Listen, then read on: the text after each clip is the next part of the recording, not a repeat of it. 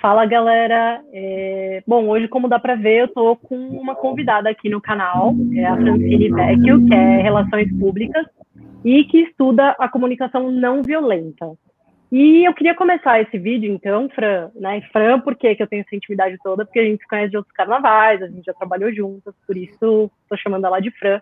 Mas, Fran, é, eu quero começar é, te agradecendo por ter aceitado esse convite e vir bater um papo sobre esse tema que, pelo menos, eu tenho visto uh, cada vez mais nos lugares. Ah, imagina, Gabi, eu que agradeço o convite. Falar de CNV para mim é sempre muito prazeroso, porque, enfim, desde que eu comecei a estudar, mudou muito a minha vida. Sim. É, e era por isso que eu queria que você viesse comentar também, porque você sempre falou muito comigo sobre esse assunto e eu vi o quão uh, importante ele é para você. E assim, eu queria começar então esse vídeo abrindo com a pergunta uh, mais básica, né? O que, que é a comunicação não violenta, para quem nunca ouviu falar? Bom, vamos lá então. É, a comunicação não violenta, na verdade, ela é uma linha de pensamento que foi idealizada por um psicólogo americano chamado Marshall Rosenberg, que até hoje ele é a maior influência, a maior referência de CNV no mundo. Uh, ele dedicou o trabalho dele a investir em estudos que falassem sobre os benefícios da, de uma comunicação empática, ou seja, você de fato prestar atenção ao que a outra pessoa está falando para você, uh, sem querer se posicionar, mas para entender o que aquela pessoa está tá te dizendo. Uh, saindo um pouco dessa esfera do conceito da CNV em si, né, de como ela surgiu, é, de modo prático, ela é uma, é uma linha de pensamento, é uma forma de se comunicar que prioriza o fortalecimento de relações, né? Então, por exemplo, por que, que a gente está conversando aqui, né? O que tem por trás de tudo isso? Qual é a nossa intenção? É, é tudo isso que a CNV foca. É, e mais, a gente sempre está acostumada a falar sobre aquela imagem que a gente vê na escola, né, de como uma mensagem é transmitida. Tem o emissor, o receptor e a mensagem. A CNV, ela não foca só no receptor e no emissor, mas na forma como você passa essa mensagem. Isso que é o, o mais importante, o que difere ela de, de várias outras práticas de comunicação. Entendi. E, bom, é, antes da gente entrar em talvez exemplos práticos, é, como você é uma pessoa que estuda e que, e, que coloca isso em prática, eu queria saber assim para você, quais são os benefícios da, da comunicação violenta para você, para suas relações? É, eu falo para minha facilitadora que eu divido a minha vida em dois momentos, né? Antes da CNV e depois dela. Porque a CNV é muito, muito utilizada para mediação de conflitos. Então, eu sou uma pessoa que sempre me vi em meio de vários conflitos, sejam eles pessoais ou profissionais, e até comigo mesmo. É, então, acho que um dos principais benefícios que a CNV me trouxe foi conseguir me expressar, demonstrar todas as minhas emoções e todas as minhas necessidades. Depois a gente vai falar um pouquinho mais sobre necessidades pelo olhar da CNV, é, deixando a, aquela emoção do momento de lado, sabe? Que é uhum. nesse momento, quando vem aquele calor da emoção, que a gente acaba sendo agressivo nas palavras, é, julgando as outras pessoas. E a CNV, ela faz você dar um passo para trás e meio que olhar tudo isso de fora, para você não se deixar uhum. levar por essas emoções que, que causam os maiores conflitos da nossa vida mesmo. Seja desde um pequeno mal entendido até é, uma discussão que envolve sociedade, assim. É, outro ponto que para mim foi primordial foi conseguir olhar para dentro e entender as minhas principais vulnerabilidades. Porque se a gente não entende o que nos torna vulneráveis, é, a gente não sabe lidar com a vulnerabilidade do outro. Sim. E então fazer esse exercício contínuo de olhar para mim e entender uh, aonde eu sou vulnerável e respeitar essa minha vulnerabilidade foi essencial. Legal. É, você até comentou, né? Você falou uh, que você encontra muitos uh, desafios aí na sua vida profissional e, e, pessoal. E uma das dúvidas que eu tenho é a seguinte, né? Trazendo a CNV para um plano mais prático, assim, né? Como é que a gente pode aplicar ela é, na vida, né? Seja em casa ou no trabalho. E, e, enfim, aplicando nessas situações, eu queria entender também se existe uma abordagem diferente para cada uma delas, ou seja, é, em casa, com a sua família, com seus pais, ou seja lá quem for, e no seu ambiente de trabalho, com um chefe ou um colega? Sim, é... as abordagens sempre vão mudar, especialmente por causa dos sentimentos envolvidos, né? Então, a forma como eu falo com a minha mãe, todo um background que existe da nossa história é muito diferente da forma que eu falo com um colega de trabalho, um chefe. Então, as abordagens sempre mudam, mas é, existem quatro passos, na verdade, definidos pelo Marshall, que conseguem nortear é, todo esse diálogo de CNV. Na verdade, o Marshall divide em quatro pilares. O primeiro deles é o da consciência, que é diz respeito ao que eu acabei de comentar, assim, da gente olhar para dentro a gente uhum. praticar a, o autoconhecimento, a autoempatia. Porque se a gente não faz isso, não adianta partir para nenhum outro passo. Porque a gente não olha para a gente, como é que a gente vai olhar para o outro, né? Uhum. E isso parece muito simples, muito básico, mas a gente não faz, a gente não olha para a gente. E quando a gente olha, é sempre com um olhar crítico, não é com um olhar empático. Uhum.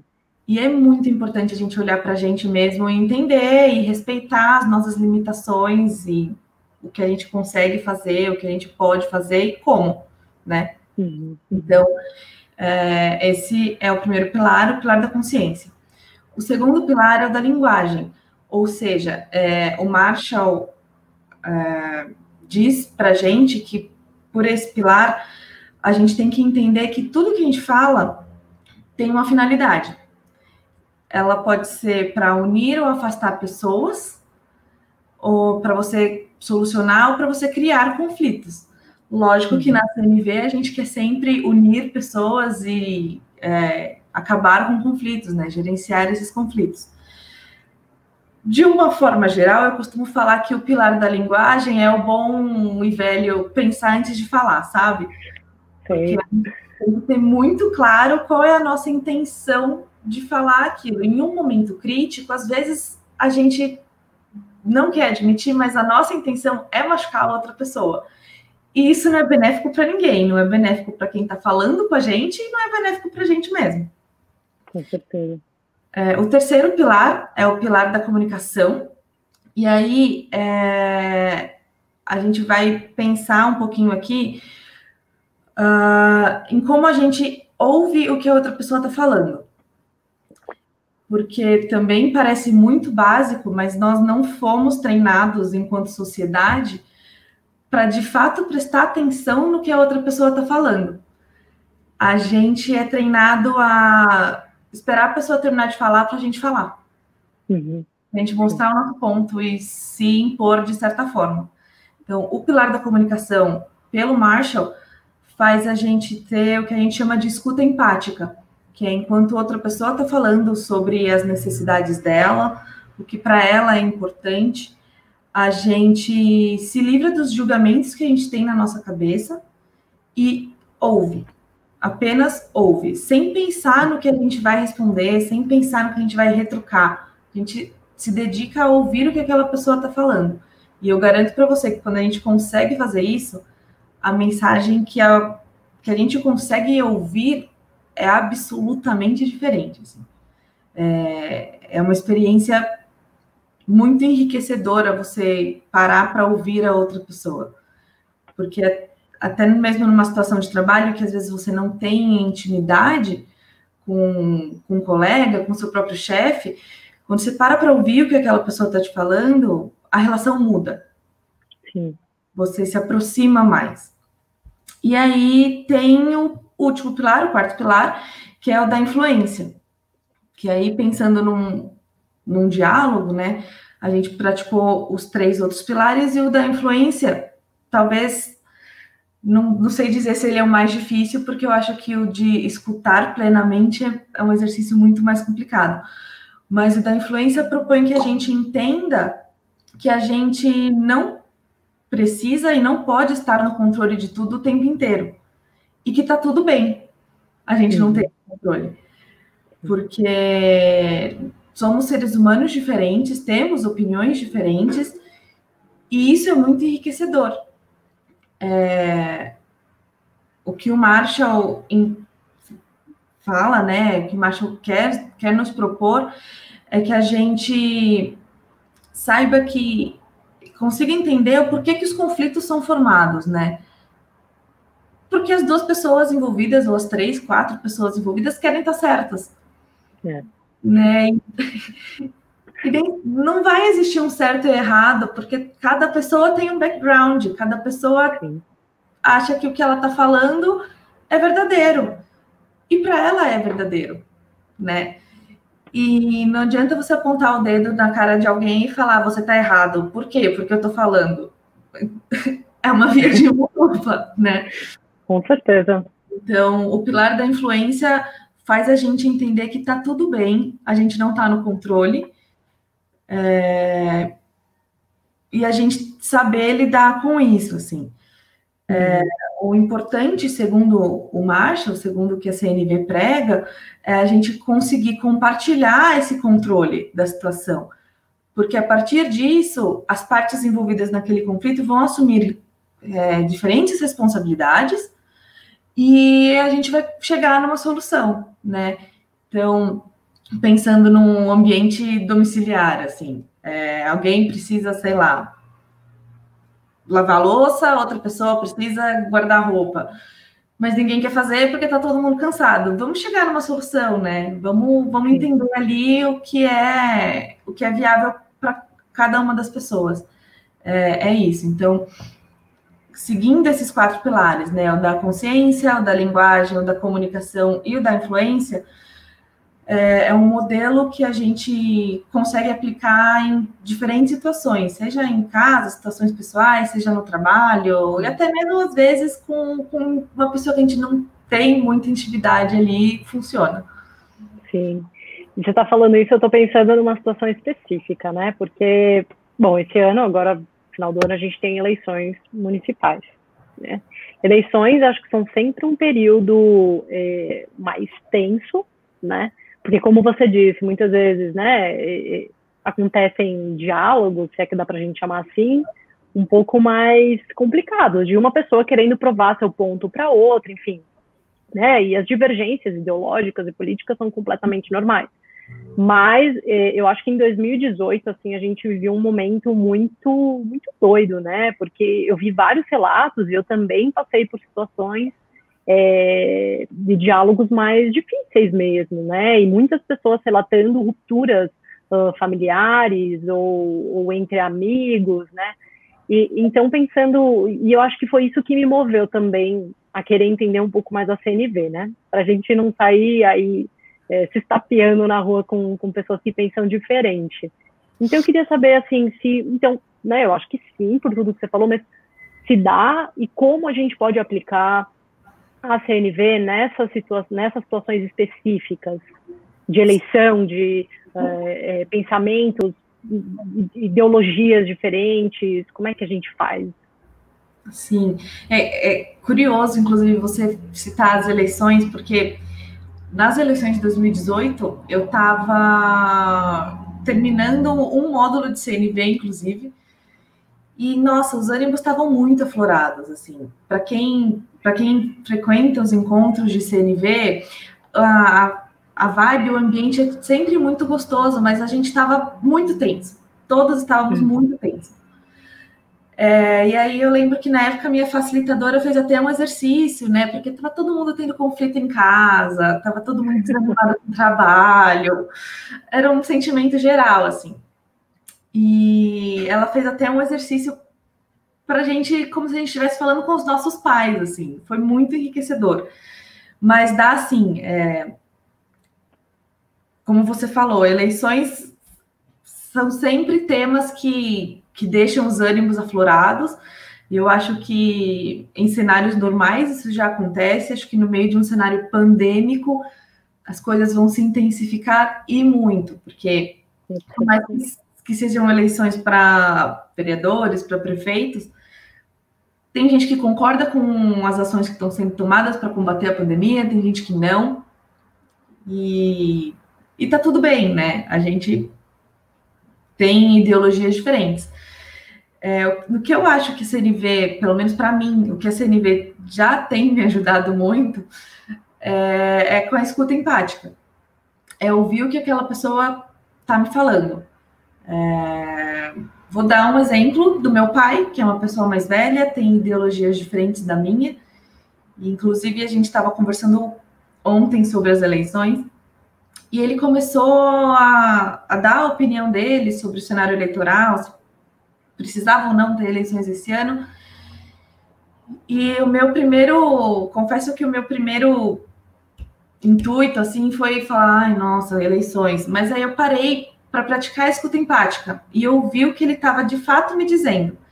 Uhum. E por trás de tudo que ele estava me dizendo tinha uma intenção que era de transmitir segurança ele estava super nervoso, super ansioso com as eleições, mas não era o fato de votar em si, era o fato de se expor ao vírus, de dos meus avós se exporem ao vírus, entendeu?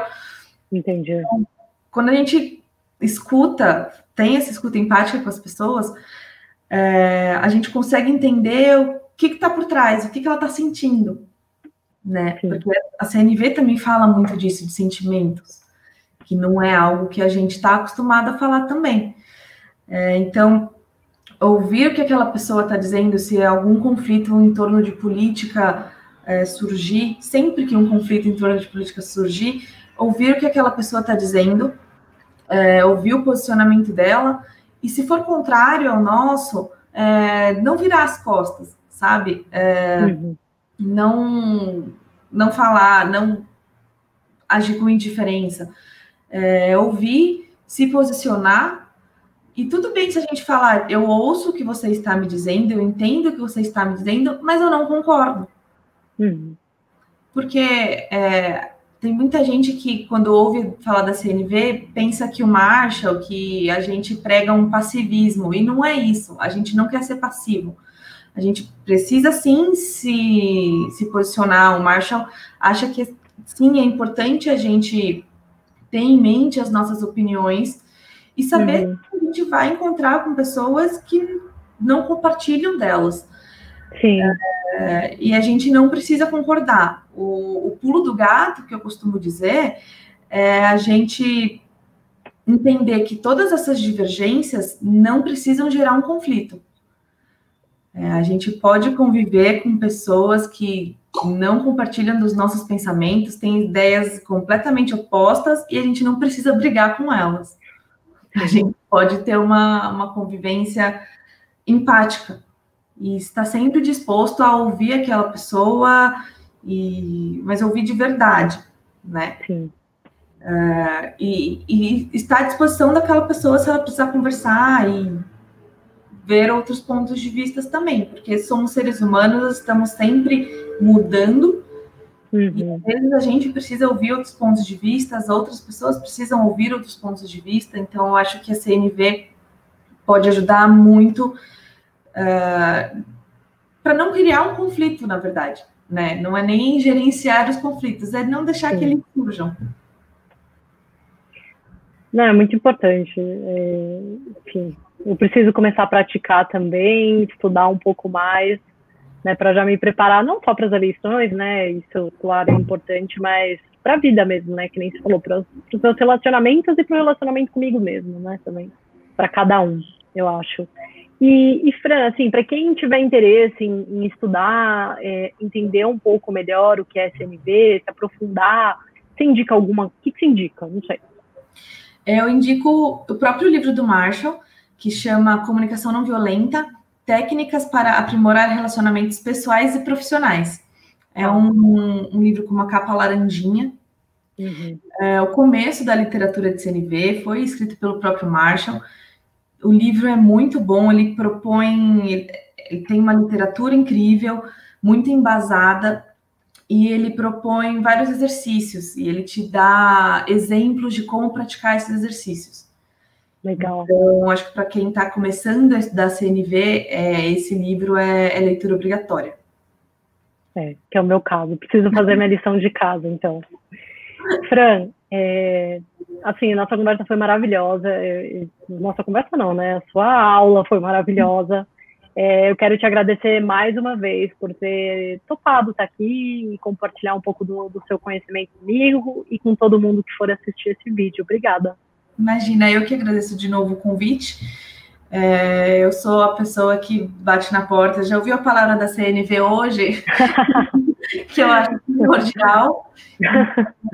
Eu fico muito feliz de conseguir compartilhar o meu conhecimento com, com todo mundo. Obrigada mais uma vez pelo convite, Gabi. Imagina, gente, então, ó, é isso.